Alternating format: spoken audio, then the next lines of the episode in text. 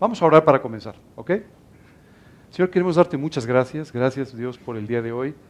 Gracias sobre todo por tu misericordia, por tus cuidados, por tu gracia, Señor, por la cual hoy estamos aquí. Gracias, Señor, por, tu inmenso amor por nosotros. Y hoy queremos pedirte que tú bendigas este tiempo precioso que nos has provisto. Bendice nuestras vidas, Dios. Enséñanos a través de nuestros invitados del día de hoy, que podamos aprender, Dios, de sus vidas, de lo que tú has hecho en ellas y de lo que tú quieres hacer con ellos en el futuro. Te pedimos mucho que tú los bendigas. Señor, tú úsalos poderosamente en todo su ministerio. Y Padre, te pedimos que el día de hoy sea auténticamente una fiesta espiritual para nuestras vidas. Te lo pedimos y te damos gracias en el nombre de Cristo Jesús. Amén. Muy bien, pues entonces les voy a presentar a nuestros invitados del día de hoy. Por favor, levante su mano. ¿Alguno de ustedes eh, le suena el apellido Vidal? ¿Sí? ¿De qué le suena el apellido Vidal? Cuéntenme. Un cantante cristiano. ¿Sí? Así. A ver, ¿qué más? Bueno, inevitablemente siempre escuchamos de Marcos Vidal, que es probablemente es una de las personas eh, que ha tenido en los últimos, digamos, 30 años mayor impacto en la música cristiana en toda América Latina y por supuesto en España. Eh, hoy, vamos a tener la oportunidad de conocer un poquito más de él a través de la vida de, alguien que está aquí con nosotros hoy. Eh, pero quiero decirles que muchas veces conocemos esta, esta parte, que es pues, la parte, digamos, este, de gran popularidad, donde eh, él aparece en los conciertos, donde canta y todo, pero en realidad Marcos Vidal es un pastor, en forma principal es un pastor que además dedica una parte de su tiempo a la música y a la alabanza. Y es un pastor con una, con una iglesia eh, en la ciudad de Madrid, en España. ¿De acuerdo? Eh, el día de hoy tenemos a alguien que comparte su apellido. También se apellida Vidal. Pero no es Marcos Vidal, es su hijo Lupo Vidal. Y es inevitable hacer este preámbulo, porque todos conocen a Marcos Vidal, es inevitable hacer el preámbulo. Pero a quien les quiero presentar hoy es a a, una persona muy especial. Eh, es un joven con un corazón precioso. Es un joven eh, con, una actitud espiritual muy bonita.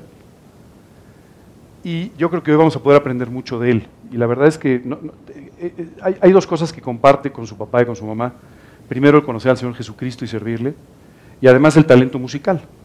Además es un gran cantante y un gran músico, esa es la realidad. Entonces, hoy, hoy, hoy él va a cantar algunas canciones con nosotros, va a presentar un, disco, eh, la verdad, muy, muy, muy lindo que tiene. Es tu primer disco, ¿cierto?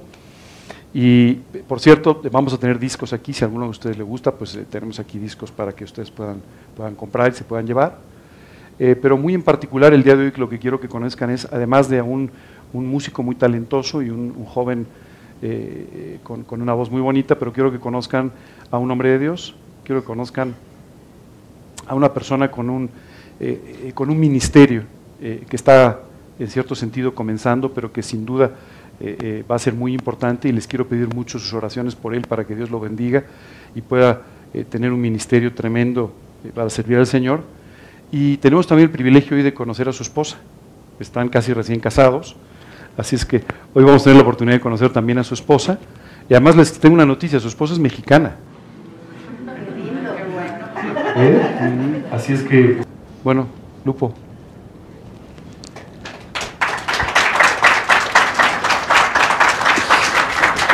Por favor, mira, si quieres. Es preferible. ¿Eh? Se me ha olvidado la guitarra. No te preocupes, pero ah. tenemos aquí unas pistas que. Ah, ¿Eh? Muy bien. Lupo, pues llegaste ayer a, a México, ¿verdad? Sí, Sí, sí, llegué a las. A la, como a mediodía. ¿No? ¿A qué hora? A las 12. Sí, a las 12. A las 12. Y, ayer mismo fuiste a un concierto, ¿verdad? Sí, al Estadio Arena. ¿Por qué no les cuentas un poquito del concierto de ayer? Fue una, fue una bendición. No sé si habéis oído hablar de Heaven Music. Ha estado haciendo una, serie de bosquejos, los ha ido repartiendo por diferentes iglesias, anunciando un, un concierto grande en el estadio.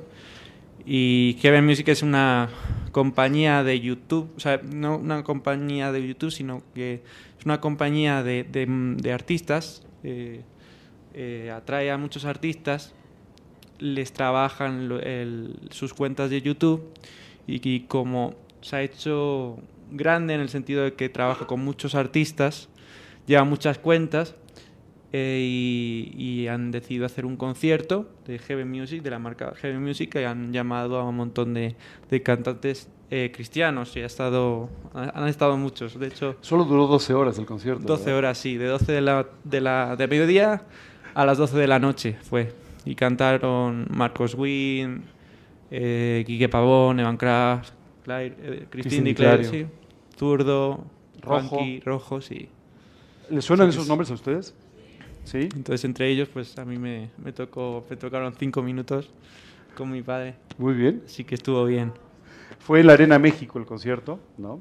Eh, que es un lugar que se está usando mucho. Ustedes recuerdan, hace, hace unos meses estuvo también un grupo que es muy conocido ahora mismo, Miel San Marcos.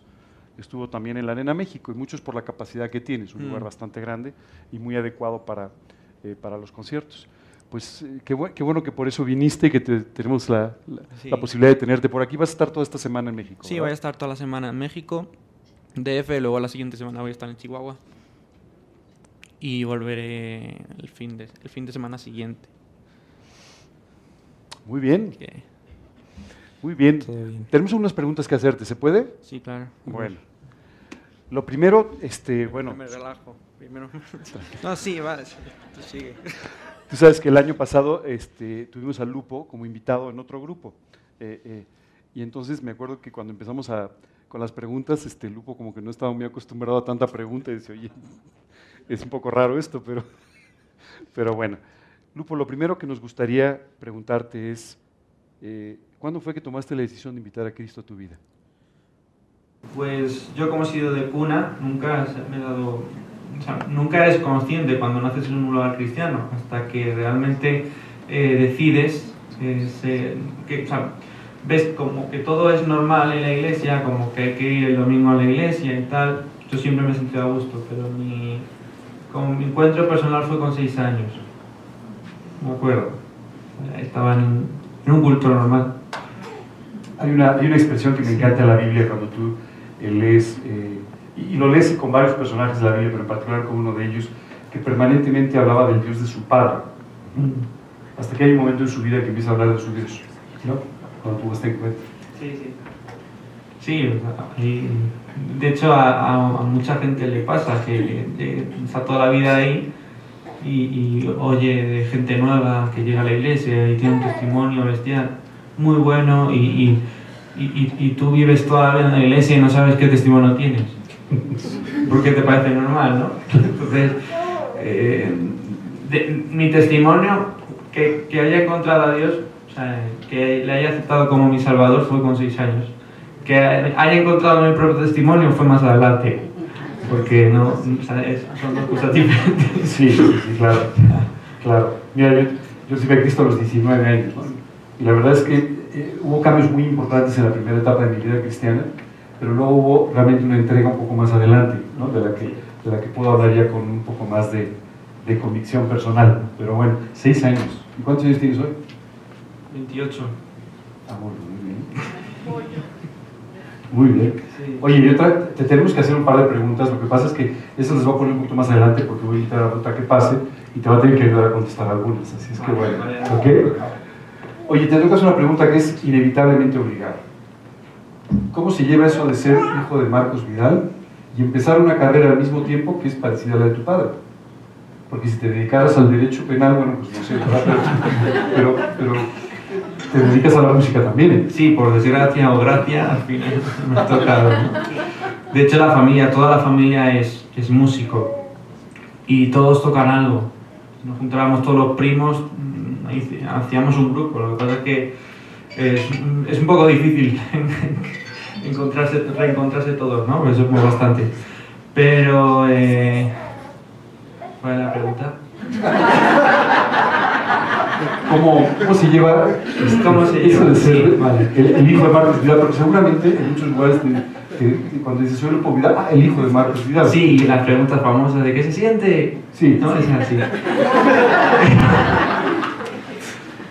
Lo que pasa es que a veces en la cabeza, en mi propia cabeza, yo pienso, ¿y tú qué sientes al ser hijo de tu padre también? al final no lo veo como Marcos, yo lo veo como mi padre. Y para, para haber sido a mi padre ha tenido que ser bueno. Para aguantarme ha tenido que ser muy bueno. Y es lo que aprecio. O sea, yo estoy orgulloso de mi padre por cómo es, por la persona que es, no por la persona famosa que todo el mundo conoce y todos quiere hacer una foto con, con ella. O sea, yo hablo de mi padre. Entonces, como padre estoy orgulloso de él. Ahora, que luego haga canciones, no sé de dónde saca ese talento, eh, se vuelve una cosa odiosa, porque es difícil llegar a, esa, a ese nivel. También toca el piano y bueno, yo no puedo tocar el piano y cantar a la vez, o sea, no, puedo. Tampoco puedo tocar el corno y cantar a la vez, porque más que nada es de viento. Pero el, tema de que, o sea, yo como padre estoy orgulloso, porque es, bueno, es un ejemplo a seguir también. O sea, sabemos todos que el mejor ejemplo es, es Jesús, pero eh, por, por, cómo es, por la humildad que, que, que, transmite también, porque no se ha afanado a lo que Dios le ha dado, por todo lo que hace este talento. Él mismo dice, no entiendo cómo es posible que una simple canción, mm, es un cara a cara, le atrae, o sea, le gusta a todo el mundo cara a cara. Digo, si es que al final es una canción, o sea, es algo material, ¿no?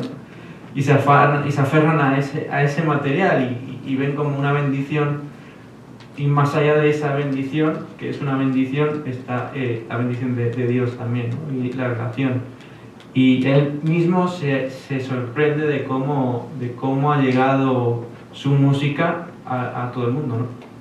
Entonces, para mí es, un, es como padre, yo no, yo no, yo soy el menos indicado para decirte que se siente así como el. Hace tuvimos la oportunidad de tener aquí con nosotros a Steve Green, ¿lo conoces? Sí.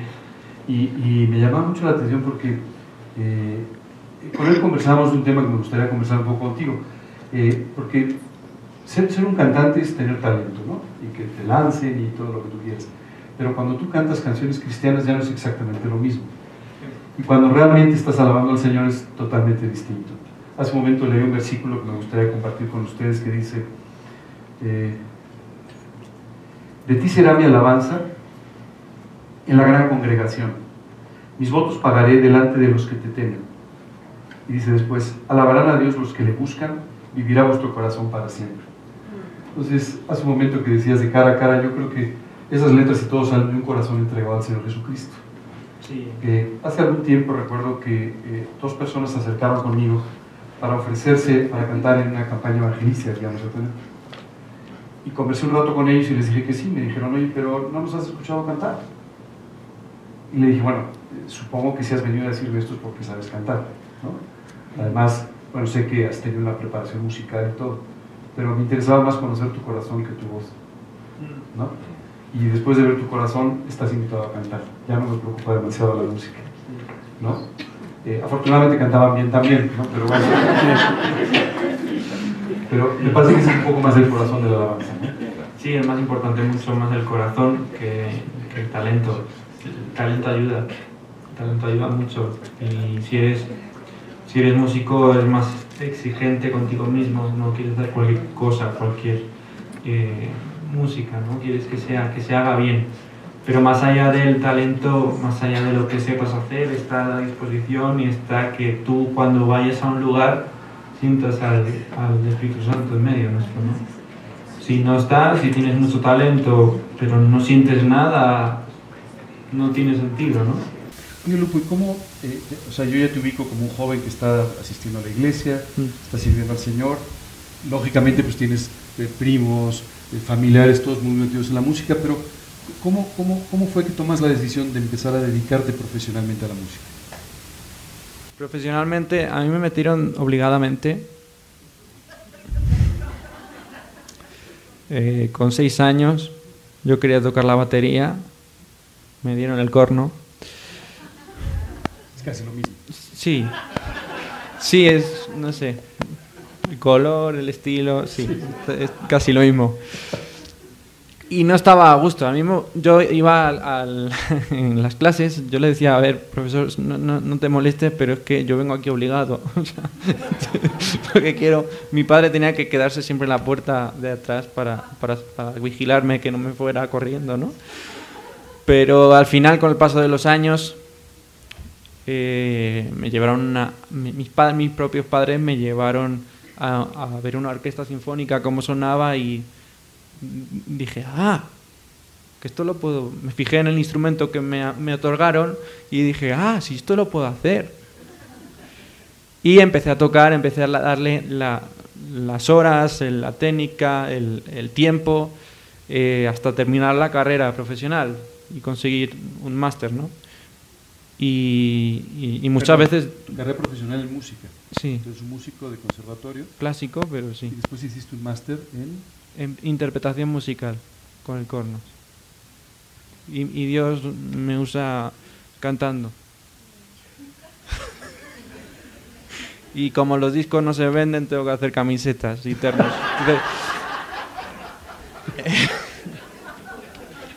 He traído discos a ver si se venden. No son, no son, indirectas, sino directamente.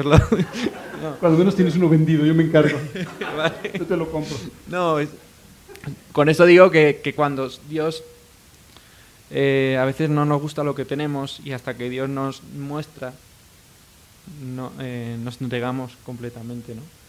Eh, Dios tiene para cada uno un talento, una capacidad y, te lo tiene que mostrar y cuando tú entiendes qué es lo que Dios quiere para ti, eh, te, mueres por hacerlo, ¿no? O sea, te, entregas al máximo para, para completar lo que Dios tiene para ti. Oye, pero hay una cosa que ellos no saben, ya saben que eres un cantante, eh, pero ellos no saben, por ejemplo, que tú sirves en otros ministerios también. Por ejemplo, que tú has estado a cargo de un grupo de niños, sí. de un grupo de jóvenes. ¿Por qué no nos cuentas un poco de todo eso? Son adorables. No, sí, hasta el año pasado estuve con, con los preadolescentes, niños de 10 a 12 años. Eh, también te comen mucho tiempo la preparación de las clases porque pues sí, de repente pues esto, estas preguntas en comparación con las suyas eh, no son nada, ¿no? Entonces... Eh, no sé si sentirme bien o mal por eso, pero está bien. No, te digo que, te preguntan cosas existenciales, difíciles, eh, que, muchas veces no sabes qué contestar, ¿no? Y sí que ha, salido, es fructífero para mí, eh, eh, he aprendido mucho de ellos, es divertidísimo trabajar con ellos. Ahora estoy en otra etapa de, cambio a, más, a más mayores, a jóvenes por el tema de ir también buscando eh, dónde me quiere Dios, al final me siento un poco como haciendo pozos y volviendo los o como un poco como Isaac, eh, viendo los pozos, ¿no? Que, haces un pozo y luego viene gente y ya pues te apartas, ¿no? Y es eh, así, es muy enriquecedor y sí que estoy en la alabanza también tocando y, y sí, es una bendición ser parte de, de la iglesia y ser parte del, de la actividad que Dios quiere. Hay una cosa que me gustaría preguntarte que trasciende un poco el, ámbito personal y es, eh, ¿cómo ves el cristianismo y la predicación del Evangelio en España? Es difícil porque ahí la gente es muy cerrada a la hora de, de... De repente tú vas allí sin antes haber ido y te parece un poco chocante y frío la, la, respuesta de, los españoles. ¿no? Y es que aparentemente quieren presentar eso. No, no son así realmente. Tienes que carbar un poco, escarbar, rascar un poco, acercarte a él, a, él no con, con la, la, canción de estás muerto y tienes que convertirte y, y te dicen en vampiro, ¿qué me tengo que convertir? ¿no? O sea, allí vas a los parques y a predicar, te sientes, te, pones encima de una caja roja que le llaman Red Box allí y la gente te toma, pues mira, este se ha tomado unas cuantas pastillas antes, ¿no? Porque no, como que no es ya normal llevar el evangelio de esa manera. Yo creo más en el, el cara a cara, pero no la canción, sino en el tú a tú, en el trabajo personal. Y hay más eh, fruto haciendo eso. Te ven en el trabajo, te ven como... Y no, aquí veo que hay muchos cristianos, y pero pocos que realmente... Porque luego vas al trabajo y cambias completamente. Lamentablemente sí. eso pasa. Y mm, igual allí, lo que pasa es que al- ser cristiano, por eso es tan difícil. Porque allí también hay gente como aquí que, son, que todos van todos los domingos, pero luego hablan mal entre semanas, se portan mal. Y la gente lo ve. Y la gente sabe qué es el cristianismo. Y sabe que Jesús eh, murió y resucitó porque el cristianismo ha perdurado desde, desde la Edad Media casi, ¿no? Pero claro, si te ven así, tú dices, ah, eres cristiano, pero luego, ¿cómo tratas a la gente? eh? Y luego está la otra parte que es atea por cómo fue la historia con Franco, que obligaba a todos los que no eran católicos a ser católicos. Entonces están el tipo de personas que dicen, no, tú eres, tú eres, tú eres cristiano, vale, te respeto, pero respétame a mí también. O sea, yo no te voy a obligar ¿eh? a que no creas, pero tampoco me obligas a mí a, a- a creer. Por toda la experiencia que tuvo, por toda la historia, la Inquisición también, que le he estado hablando antes a, a Marco. Y es eso.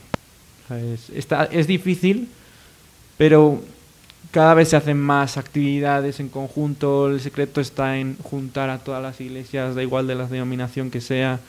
Eh, somos iglesia, somos cuerpo de Cristo y tenemos que hacer las cosas conforme a lo que Cristo quiere. Y, y, y podríamos tener diferencias en, en costumbres, en formas, pero si somos eh, si somos criatura suya y hemos nacido de nuevo, porque tenemos que juntarnos para, para llevar el Evangelio. Totalmente de acuerdo. Totalmente de acuerdo. Bueno, te tengo que hacer otra pregunta y es una pregunta súper obligada. Otra, vale. Sí. Esa pregunta súper obligada es, ¿cómo alguien en Madrid conoce a una chica en Baja California sin haber estado en Baja California? eh, se enamora de ella, ve la guía de Dios a través de todo esto y se casa con ella. A ver cómo lo explico. Eh, hay una cosa actual que se llama el Facebook. Y, bueno, es un poco... Me están llamando viejos, ¿eh? está claro. No, a ver, yo eh, sí que nos conocimos por Facebook, pero no para tener algo más, sino era una simple amistad. eh, tuve una bueno, la época en la que empezó el Facebook era una novedad y agregabas todo, el mundo que, que utilizaba, no te daba igual, ¿no? Lo que pasa es que al final eh, era una, una un contacto que tenía como el resto y no, no, no le daba tanta importancia, ¿no? Hasta después de, de dos o tres años que empezamos a hablar más, quise ayudarla por un tema suyo de, de una relación tóxica que a mí también me pasó y quería ayudarla por ese lado, ¿no? Lo que pasa es que después de tanto hablar al final pues eh, pasan cosas que no, no Sí. te esperabas. Y una relación ya, ya nada tóxica. Entonces, como quería quería aclararme, que- quería aclarar las dudas, yo iba con la intención de que no. Pero yo tenía, yo le decía a mi padre, yo es que, es que tengo que ir. Es que tengo que ir a conocerla para saber si es sí o no, porque no voy a empezar nada sin tu consentimiento y sin sus consentimientos, los de los padres. No voy a empezar nada, no vamos a empezar nada sin que ellos me conozcan a mí y mis padres la conozcan a ellas. No tiene sentido. Y también muchas veces la gente cambia. No es la persona que crees en Facebook. O sea, aparenta ser una persona y luego es otra. ¿no? Entonces, y era, mis padres estaban muertos de miedo, pero tenía que hacerlo. Pues iba solo, iba justo me, me iba a recoger su familia y a, o sea, a conocerla expre- expresamente. Y luego me engañó. Perdón, porque- Espérame, espérame. Un... Antes de que digas lo que vas a decir. Vale. Oye, pero ¿y qué- qué- no, no les, ¿no le llamó la atención a tus padres? De repente, oye, tengo una, una muchacha en México, una amiga, me gustaría conocerla. Porque, bueno, México no está muy cerca, Aprovechamos unas vacaciones en Cancún y yo me fui solo para allá. No, no obligué a que fueran a Cancún, o sea, coincidió así. Ya. O sea, no, no. Digo que me obligó, o sea, que me, me engañó porque, porque yo iba con la intención de que no y al final sí. ¿Quién de ustedes está casado? Ok, entendieron el comentario. Uno, o sea, que sí me enamoré, quiero decir. ¿Están de acuerdo que la mayor parte de las veces, sobre todo, yo pienso que, eh, sobre todo como, como una persona que está buscando la voluntad de Dios, tú no estás buscando enamorarte de alguien, tú no estás buscando eh, tener una relación con alguien, sino más bien tú estás buscando eh, servir a Dios y vivir en su voluntad. Y dentro de esto Dios te sorprende con una persona que tú no te imaginabas y, y siempre tú tomas la decisión y es una decisión por fe de empezar una relación con la finalidad de casarte con la persona y es entonces que empiezas a involucrarte emocionalmente, ¿no? Pero el primer paso es básicamente... Por eso es mejor, creo que cuando haya problemas, que sea chico y chico el que restaure, porque luego te enamoras y... no, es broma. No, no, es que... No, que cuando haya una restauración o una que un devocional, que sea chico y chico, que chica y chica, chica, que no chico y chica, porque luego puede pasar que se enamoren.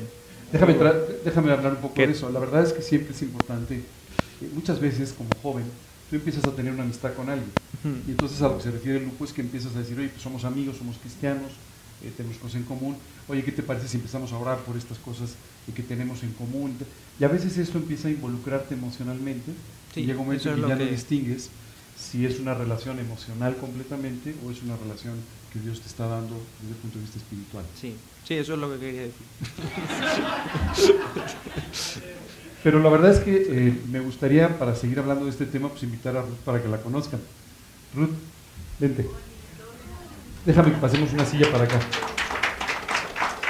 Sí.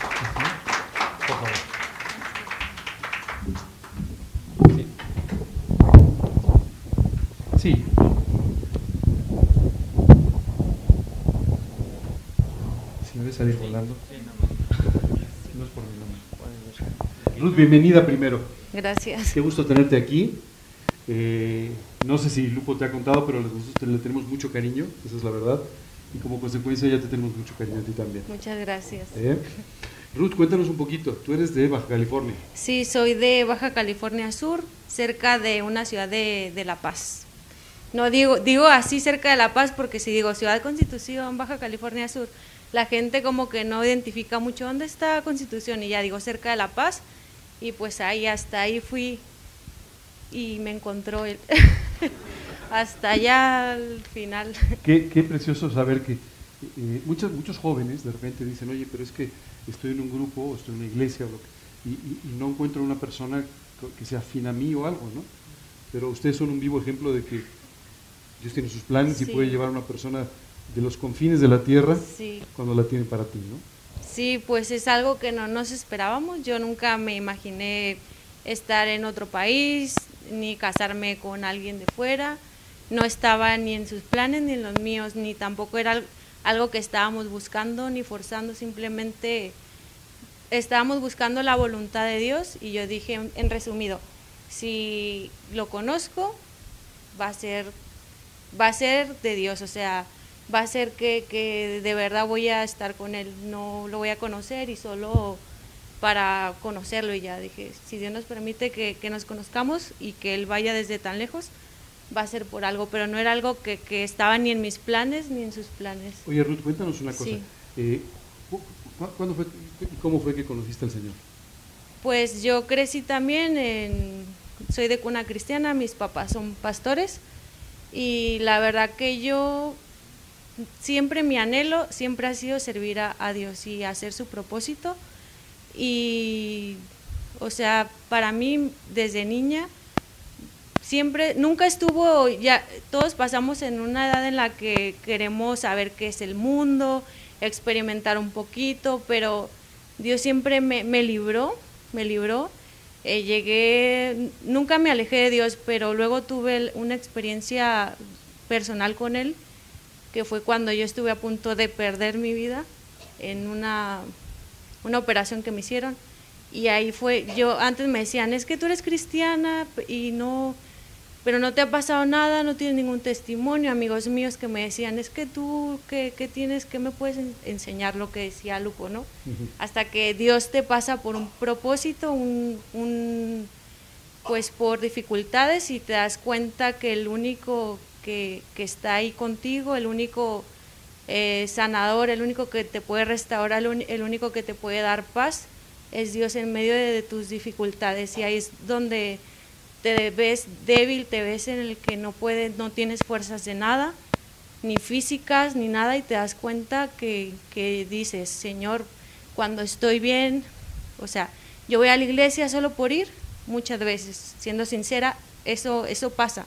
Cuando creces en la iglesia y es de que vas al, al domingo porque tienes que ir y porque tus papás son los pastores, porque tienes que estar ahí a servir hasta que Dios me, me pasó por ese proceso y valoré y, y dije, Señor, eh, sáname, dame fuerzas otra vez porque yo quiero adorarte, quiero servirte y quiero, quiero darte todo lo, lo que tú te mereces. Qué padre, Sí. Muy padre. Sí, digamos que, que, que yo estuve ahí, no presencial, pero ya la conocía y ella casi muere en una operación, o sea, le empezó a fallar. Que se le reventó el apéndice y Claro. una peritonitis. Sí. Una peritonitis estuvo a punto ya de, incluso le dijeron de fallecer. Entonces ya eh, era como decir, no, me, me voy de aquí, o sea, ya, ya me voy, ¿no? Y yo no era consciente porque estaba en un concierto en Barcelona y como que no le di tan, pensaba que era un dolor de estómago, ¿no? Y para ella fue un- a- eh, toda una experiencia.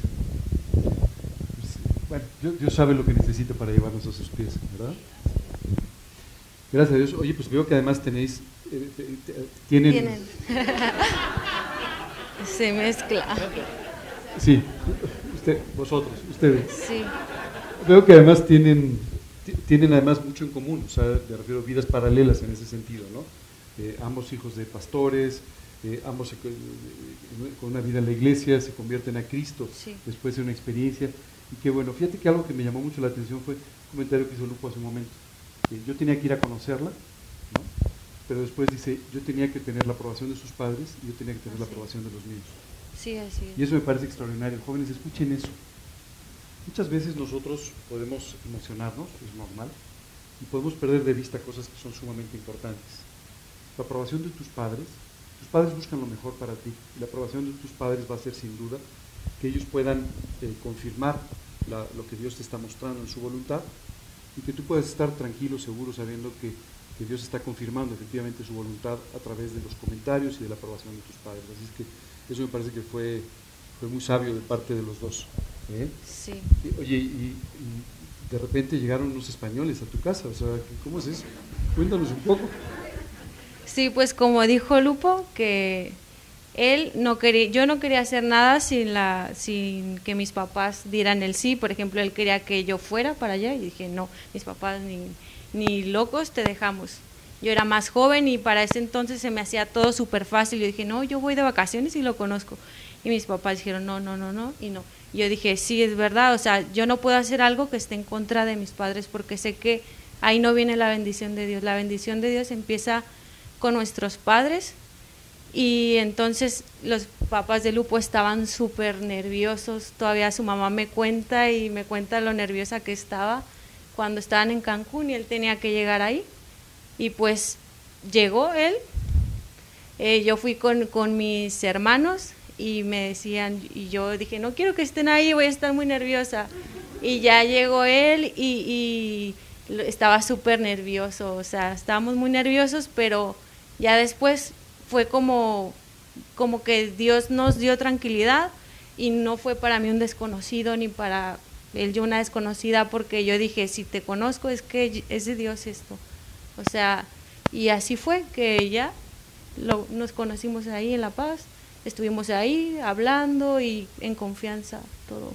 Y conoció a tus Sí. papás entonces. Y conocí a mis papás, a mis hermanos, a todos. Somos siete hermanos, ocho hermanos en total y mucha familia le tocó conocer. Y luego te re- bueno, bienvenido a México, las familias de México son grandes. Sí, sí. Oye, y, y entonces te regresaste a Cancún y tus padres esperando a ver qué les decías. Sí.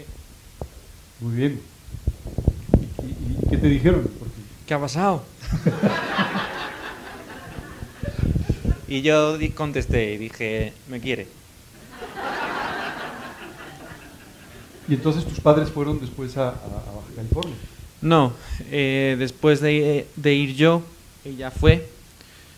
¿Fuiste a, Madrid? Fue a Madrid, sí, ya después de haber ido yo. Y eh, una de las cosas curiosas fue que cuando yo fui a conocerla, eh, digo, algo tiene que haber o que pasar para saber que, es ella. Y no sabía, porque yo tengo una de mis parejas en el lado derecho, ella le había comentado algo, pero no, no lo sabía de cierto plano, ¿no? Y yo iba con la, con la, o sea, con la, con esa carta, ¿no? De decir, bueno, tengo esto, a ver cómo, lo, cómo reaccionas, cómo lo digieres. Y me dijo la misma frase que me dice mi madre siempre que, es, que esto no le importaba, que era lo que esto es lo que me hace ser especial al resto. Y eso siempre me lo ha dicho mi madre. Digo, ¿tú te has hablado con mi madre o algo? no, ahí empecé a ver cosas raras, de que a lo mejor sí. Y, y luego vio, vino su padre y, sin yo decirle nada me dijo que, que, que, me apoyaba en todo lo que hice. Y digo, pues, ¿sabes? Como que ya me habían aceptado, me aceptó antes tu padre que que tu madre, pero eso normal, creo que en todo el matrimonio.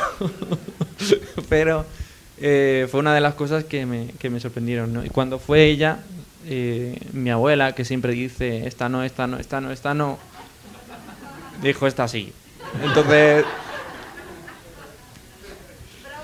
Sí. Bueno, ¿cuándo, ¿cuándo fue la boda? Cuéntenme. ¿Quién hablas tú? Fue en abril, de este año, el 26 de abril, en Madrid. ¿Y fue tu familia para allá? Solo fueron mis papás, o sea, es que es mucha familia, al final dijeron, nos esperamos a que vengan acá y hacemos algo, algo familiar, algo así. Y pues ahora estoy regresando después de cuatro meses y mañana, si Dios, al martes, si Dios quiere, voy a reencontrarme otra vez con todos, pero ya casada ya casada y a los días ya, ya va. ¿Qué recibimiento te espera, eh? Sí, sí, sí, sí, porque fue difícil, ¿eh? Fue, fue difícil el proceso de, la, de los papás dejar ir a, una hija.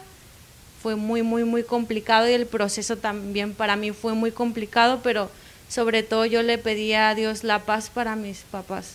Dije, Señor, cuando tú les des la paz, es que esto sigue adelante y este es tu propósito si es tu propósito, tú vas a, que ellos me den la aprobación.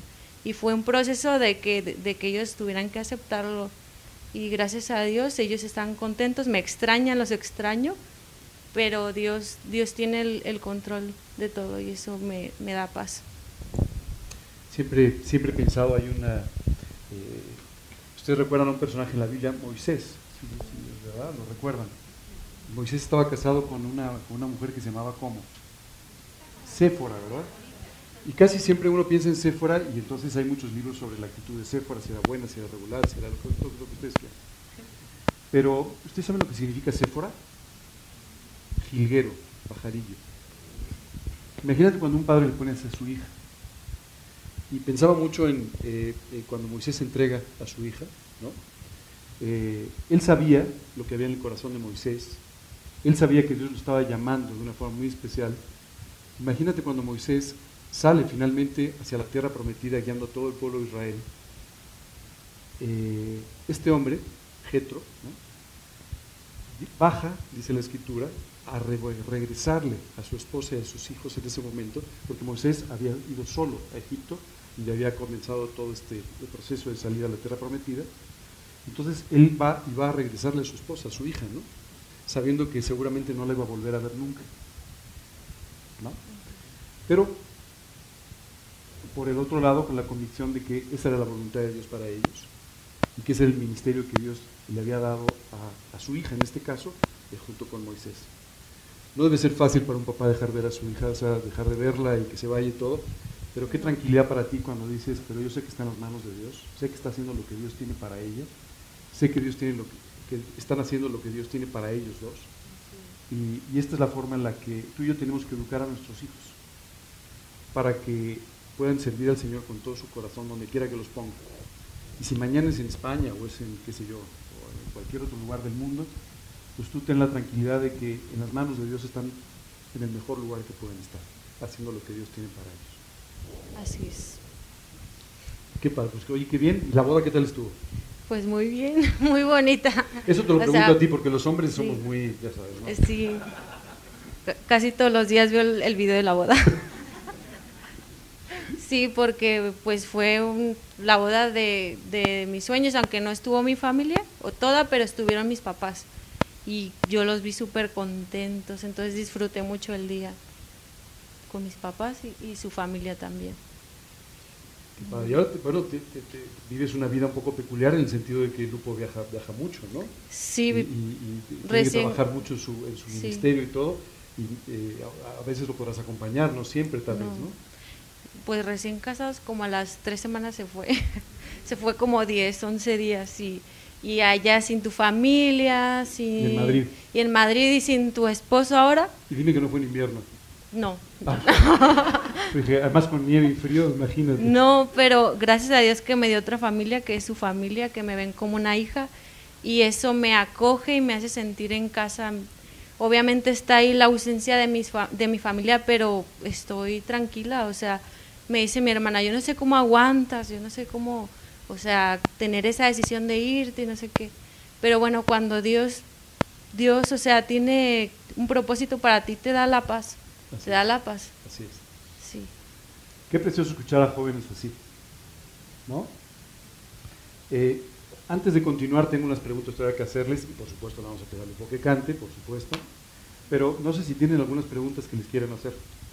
María, ella es mi esposa, por cierto. Ah, sí. De primero dije, no, la boda tiene que ser en, en La Paz. Va a ser aquí, sí, sí o sí. Pero por temas legales eh, tuvo que ser allá. Iba, pues toda mi familia estaba aquí. Dijimos, bueno, hacemos algo aquí, una boda normal, pero sin estar casada por el civil. Y mis papás dijeron, lo analizaron y dijeron, Ruth, dos bodas y luego no tiene validez, o sea, los que podamos ir, vamos a ir a, Madrid. Y para mí dije, no, no, es que tengo que hacer una boda. Dije, bueno, entonces nos casamos primero, porque allá nos casó su, su papá, Marcos, y el pastor tiene la, él te casa también por lo civil, no necesita hacer, ir primero por el civil, o sea, él todo junto te casa, tiene validez ante el registro civil. Entonces no podía casarme antes por el civil y luego venirme acá, tenía que ser una o la otra. Entonces mis papás, por mis papás me dijeron, no hagas dos bodas, no hace falta, va a ser más gasto y nosotros vamos para allá. Y fueron para allá y ahí hicimos todo. Y mi familia me apoyó, mis hermanas me apoyaron, me animaron y, y pues por eso, por esa razón, por lo legal. ¿Alguna otra pregunta? Pero una por una, ¿eh? no se amontona. Laura.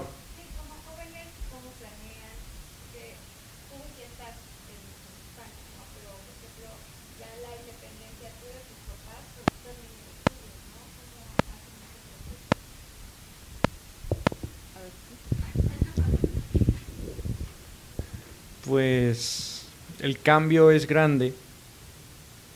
eh, de estar todos los días con tus padres a ser responsable de lo que de lo que gastas y lo que no. Y, y ver eh, que dónde puedes vivir y dónde no.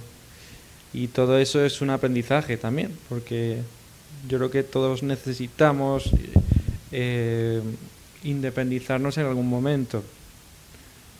Conozco familias que viven siempre unidas toda la vida, se casan y están ahí unidas, siguen unidas y no se van. Y, allí, allí mi, o sea, padre desde un principio dijo, me dijo, hijo, tú te vas a casar en algún momento y vas a tener que hacer tus cosas. Te vamos a apoyar en lo que podamos, pero tus responsabilidades son tus responsabilidades y no, no, no podemos eh, responsabilizarnos de otra familia que o sea, tú tienes que ser responsable con lo que con lo que Dios te ha dado y así pues teniendo fe en Dios en que va en que no porque si si estás con Dios Dios no te va a, abandonar vas a, a prosperar siempre no y con esa fe eh, ciega incluso, ¿no? Porque nunca sabes qué te va a deparar el mañana, qué vas a hacer en el día de hoy, en el día de mañana, hoy por hoy estoy viajando, el año que viene a lo mejor no viajo tanto, eh, no lo sabes. Y, tienes que aprender a, a sentir lo que Dios quiere en ese momento de ti. Y así vivimos. ¿Puedo hacer una pregunta? Sí. Otra. ¿Qué sigue en tu carrera? ¿Cuál es tu, Entiendo que Dios te irá definiendo el futuro, pero en un plazo, eh, digamos, inmediato, en un corto, mediano plazo, ¿qué, esperas de tu carrera? Yo no espero nada, yo simplemente espero que Dios, eh, sea, que se haga la voluntad de Dios. De momento, eh, Dios me ha abierto una, una puerta, se me, abrió, se me abrió una... O sea, se me abrió una, una puerta, se cerró y me abrió otra ventana y hoy, a día de hoy, eh, y es seguro que en octubre, noviembre saco mi próximo disco. Eh, digo que es una bendición porque esto ha sido un regalo de una persona el poder hacer el disco. O sea, no, eh, no, he, no he invertido nada en, en el disco, en promoción y en grabación y eso, si no es de Dios, no pasa. Entonces, vives conforme a lo que Dios quiere y Dios te pone lo que, lo que necesites y lo que quiere que hagas. ¿no? Y si me ha dado la posibilidad de poder grabar un disco, pues lo, voy a hacer. ¿no? Eh, y va a ser de adoración y de alabanza.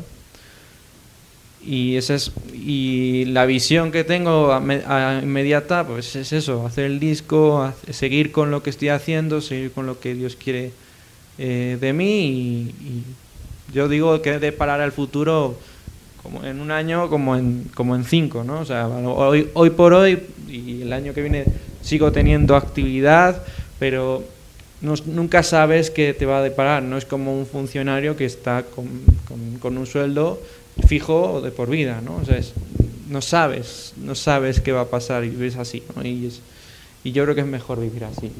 Mira, por otro lado, vive más tranquilo. dice que el viento sopla donde quiere oír su sonido, sabes de dónde viene, de dónde va, y dice, es todo aquel que es nacido del Espíritu. En el fondo, aunque fuéramos unos funcionarios, no, no, no, sabemos en realidad qué es lo que, los planes que Dios tiene y cómo va a seguir manejando las cosas en nuestro futuro. Por eso es precioso, eso sí, tener la convicción de que él siempre estará por nosotros, que es la roca sobre la cual debemos cimentar nuestra vida porque es lo que trae estabilidad y lo que trae bendición a nuestra vida, independientemente de todo. Yo sé que todos ustedes, ¿quién de ustedes le gusta la inquietud y la inseguridad? Y... Ah, qué poco valiente. No, a nadie le gusta, todo el mundo quisiera tener todo muy tranquilo, pero la realidad es que no es así. Y el que no sea así es una gran bendición porque te permite vivir toda la vida dependiendo de Dios y dependiendo de Dios para cada siguiente etapa de tu vida. ¿no? Si tú y yo recibiésemos hoy un manual de lo que vamos a hacer en los siguientes años, tal vez dejaríamos de depender de Dios. ¿Verdad? Y eso sería un, tremendo perjuicio para nuestra vida. Lupo, te tengo que pedir que cantes una canción. Te vamos a pedir varias, pero por lo pronto que cantes una canción y luego nos dejes hacerte un par de preguntas más y luego ya que sigas cantando. Bueno, tú quieres. ¿Sí? lo que tú quieras. Esta canción es una canción que hice con. Tuve la oportunidad de grabar con Quique Pavón. En Madrid le llaman Pibón. Pibón es guapo. para. Eh, y esta canción habla. Es, es como un lema que debemos de tener obligadamente los cristianos. Y es que nunca más vas a volver atrás. Aunque las cosas vayan bien, aunque las cosas vayan mal. Nunca más vas a ser la persona detestable que, er, eras, que, que, dicen de ti. Nunca vas a ser la persona desagradecida, orgullosa.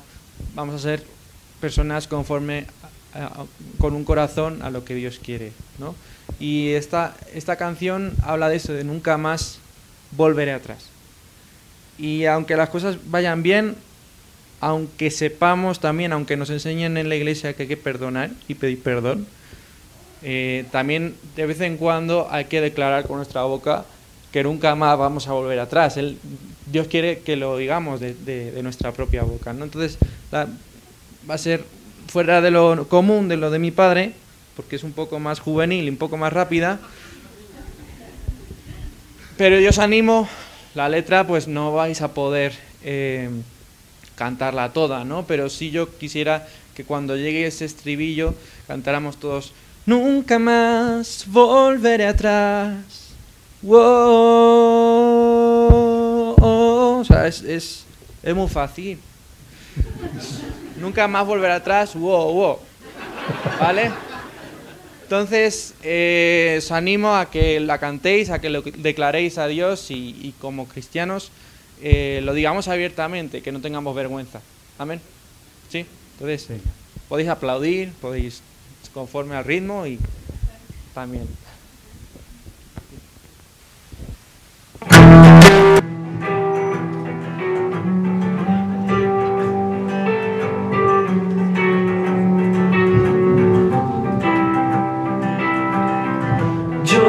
Por una casualidad, sola expresión de tu bondad. Y toda esta vida no es solo para disfrutar, habla de ti, de tu verdad. Es imposible que te deje de cantar,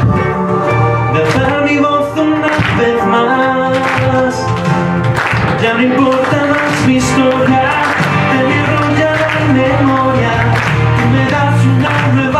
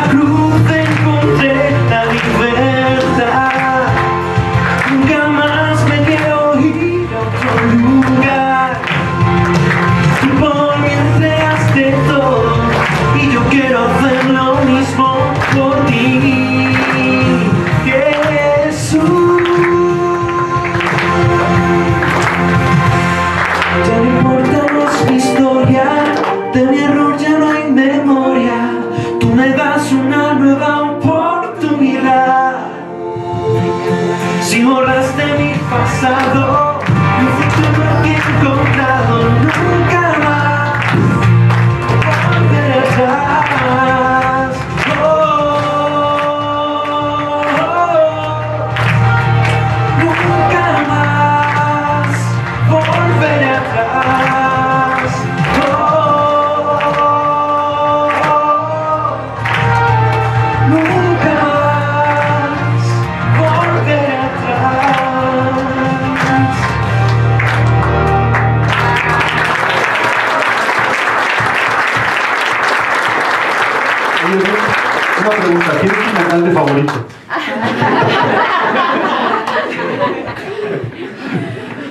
está preciosa la letra, ¿eh?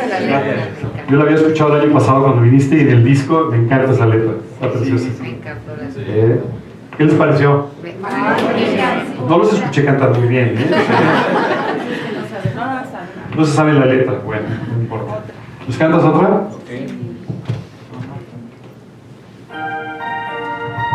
Puedes sentaros, ya tranquilo, relajarnos y...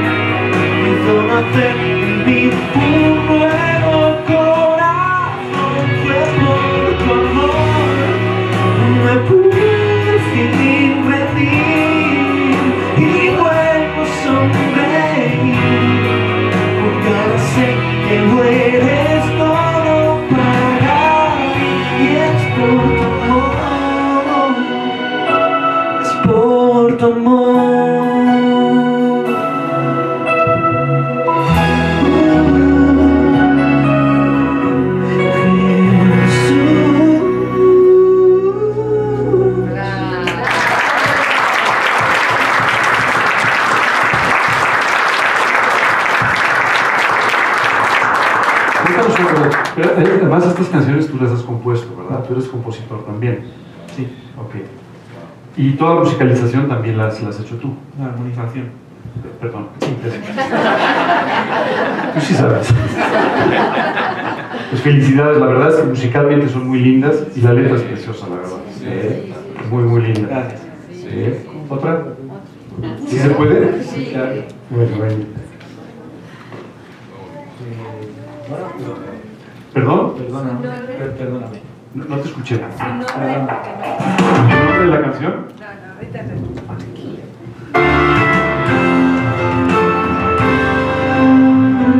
fácil es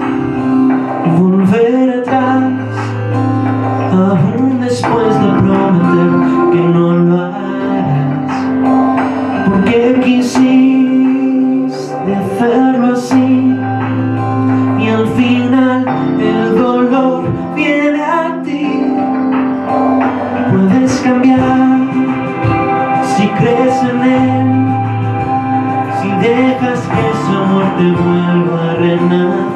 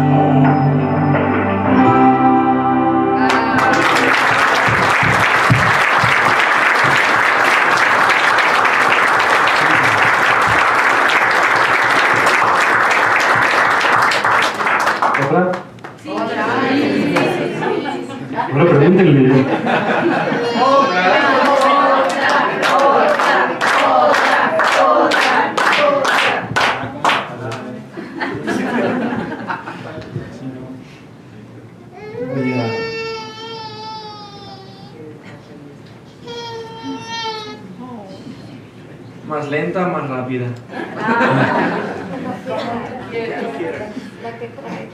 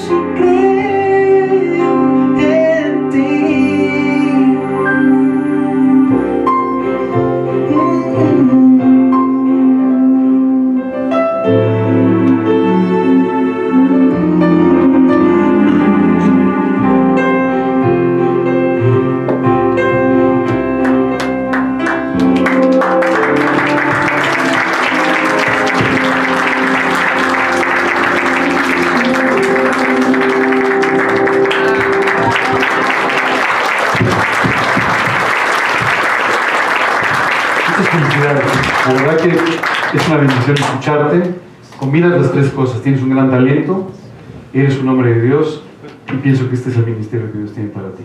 Gracias.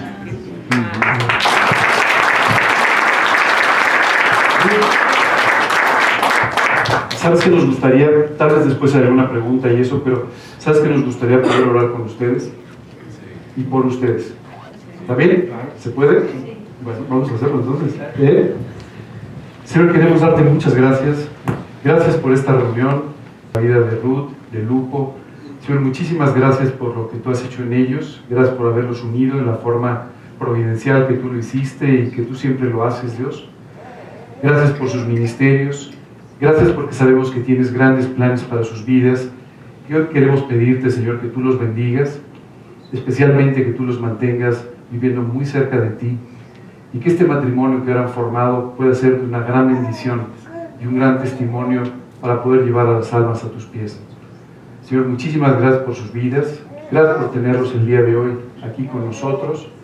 Te pedimos que tú pongas un cargo en nuestras vidas para estar orando por ellos, para mantenerlos en nuestro corazón, en nuestra mente, en nuestras oraciones y de esta manera, Señor, poder participar de esta vida preciosa que tú les has regalado. Gracias de verdad, gracias por sus familias.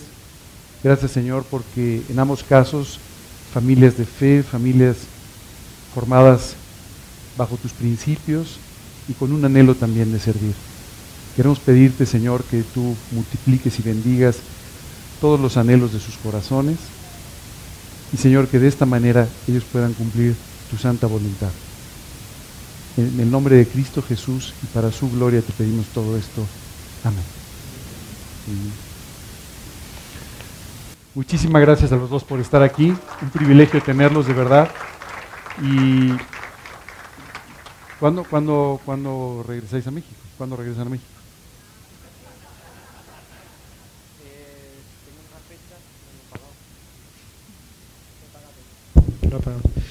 Eh, tengo una fecha eh, en noviembre, finales de noviembre. Finales de noviembre.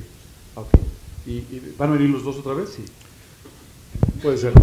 De- puede ser, puede que sí, puede que no, no sé, no sabemos. Creo que vas a tener a sus papás de rodillas orando por eso, así es que Sí. puede ser que sí. Muy bien. Eh, ¿Alguna otra pregunta? Eh, dime, por favor. Yo los quiero felicitar, yo los quiero felicitar de corazón porque qué belleza de pareja. Y mi pregunta es, ¿cuánto tiempo este, de relación estuvieron en, en eso que llamas Facebook? Desde 2011. Desde el 2011 y se casaron en abril de este año. Sí, Ah, mira. de amistad, desde el primer contacto, en 2011. ¿Y cómo supiste que era una chica que tenía a Cristo en su corazón? No lo supe hasta que fui. No lo confirmaste. Lo confirmé. O sea, me imagino que las conversaciones y todo, bueno, Sí, pero hasta lo confirmé cuando fui allí. Ah, muchas felicidades. Gracias. Soy tu fan. Sí voy a comprar tu disco.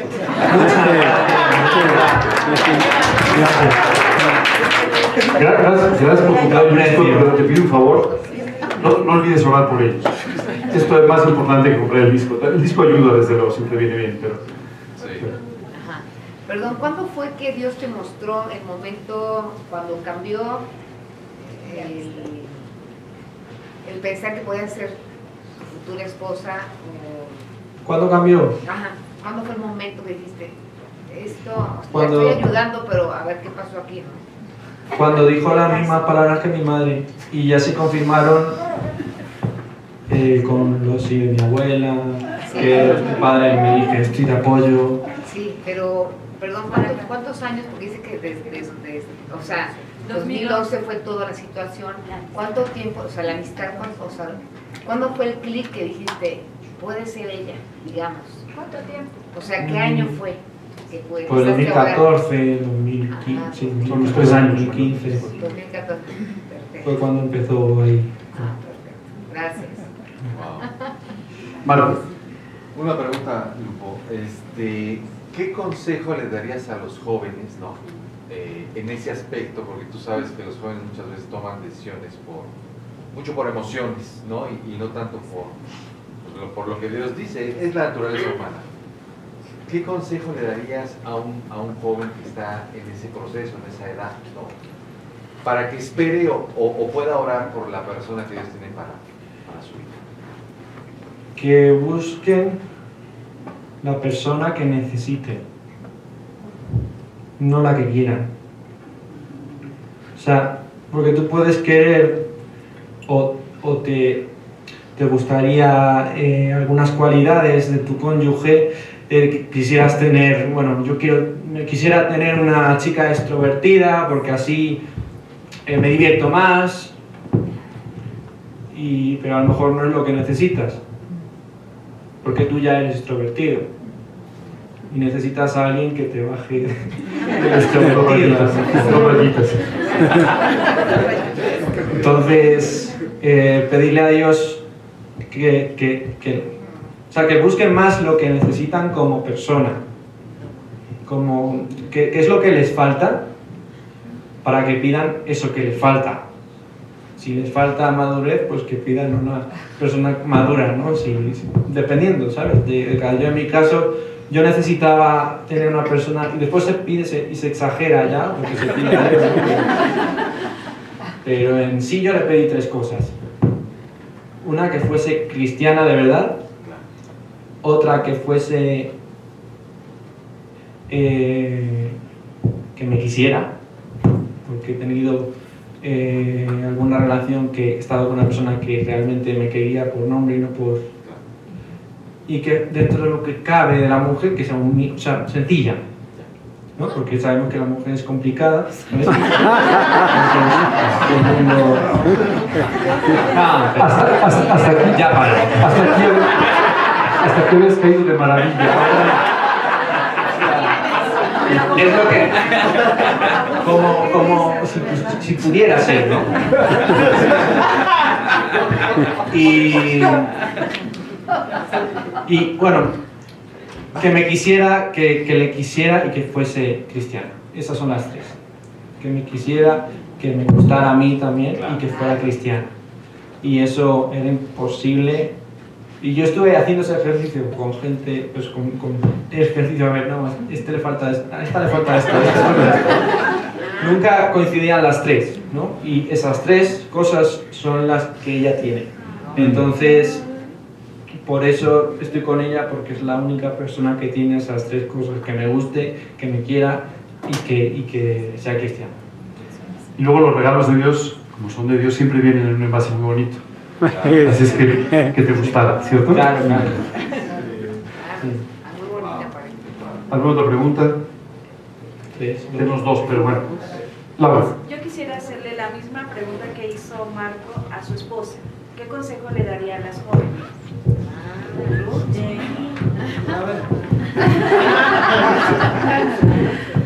A ver, pues primero yo creo que tengan paciencia y que no se busquen, porque una como mujer como que es fácil enamorarse de, de los hombres cuando te tratan bonito, así. Y mi consejo es que esperen el, tiempo de Dios, que esperen a la persona que, que las quiera como son, que no las quiera, una persona que, las quiera, que no las quiera cambiar, que las acepten tal como son. Yo llegué a estar con relaciones en las que me querían cambiar, que fuera así, que fuera así, que fuera así. Y me creía enamorada y eso. Sobre todo que no se enamoren tan, tan pequeñas, tan chicas, porque cuando uno es jovencita es como que ya cree que, que te vas a quedar ahí, que te vas a quedar con él, que te vas a casar con él. Pero cuando esperas el, el tiempo de Dios te manda, Él te lo manda, no tú lo buscas, no, Él, él, él te pone a la persona ahí es, especial, así como la pediste, así como, como tú la esperas y como, como te sientes, como quieres ser tú misma, no quieres cambiar nada, nada de ti. Chicas, una pregunta. ¿Cómo les gustaría, no, no me contesten, pero piensen un momento, ¿cómo, cómo, cómo les gustaría que fuese el hombre de Dios para su vida?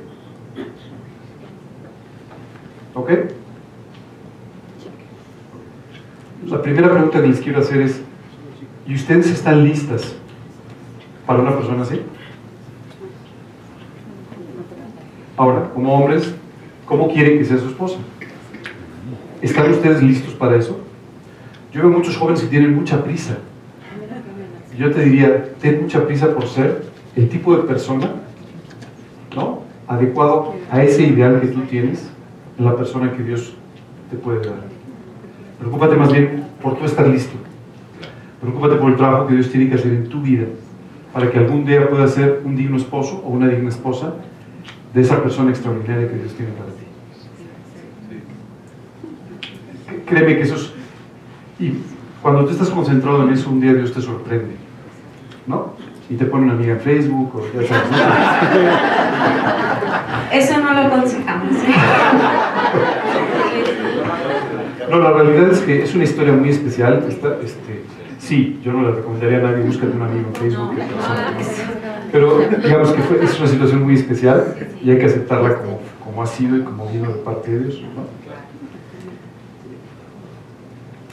¿Más preguntas? Ah, perdón, Lorena. Era lo que preguntó la Era la misma pregunta. Ok. Muy bien, pues eh, les agradezco mucho a todos que nos hayan acompañado esta mañana. Eh, hoy no tuvimos una predicación, no tuvimos, pero, pero la verdad es que sí tuvimos muchas enseñanzas y la oportunidad de conocer a estos jóvenes eh, y, de pasar este tiempo precioso con ellos. Quiero comentarles nada más en la parte de atrás, hay, discos, eh, el favor de traer toda una serie de discos. Le vamos a pedir, si no te molesta mucho, que nos firmes alguno, ya sabes. Sí, te conseguimos un plumón, no te preocupes. ¿No? Este, y, y bueno, pues muchísimas gracias y es- esperamos verlos de nuevo en noviembre. ¿No? Y, y si vienen, por favor, háganos un huequito para que los podamos ver. ¿Está bien? Muchas gracias.